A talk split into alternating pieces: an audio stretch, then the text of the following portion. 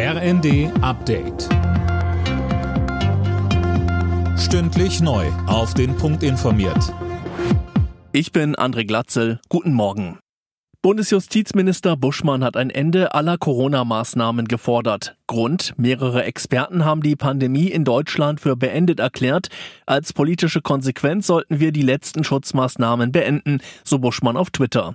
Auch die Virologin Ulrike Protzer spricht sich im ersten dafür aus. Die Impfimmunität, die wir aufgebaut haben, gepaart mit den durchgemachten Infektionen, verleiht uns einfach einen guten Schutz inzwischen gegenüber schweren Erkrankungen. Wir sehen einfach viel weniger schwere Fälle auf den Intensivstationen und damit können wir mit diesem Virus jetzt viel, viel besser umgehen. Auf die Kliniken in Deutschland rollt eine Insolvenzwelle zu. Davor warnt die Deutsche Krankenhausgesellschaft. Verbandschef Gass sagte dem RND, die Welle lasse sich kaum noch aufhalten.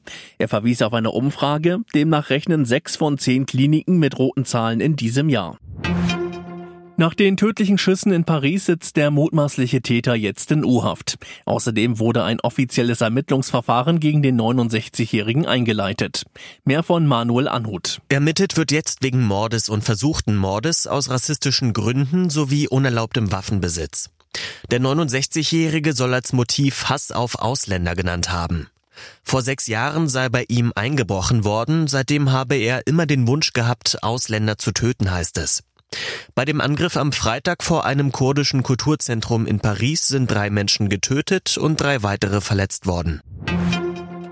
Das milde Winterwetter sorgt für volle Gasspeicher in Deutschland.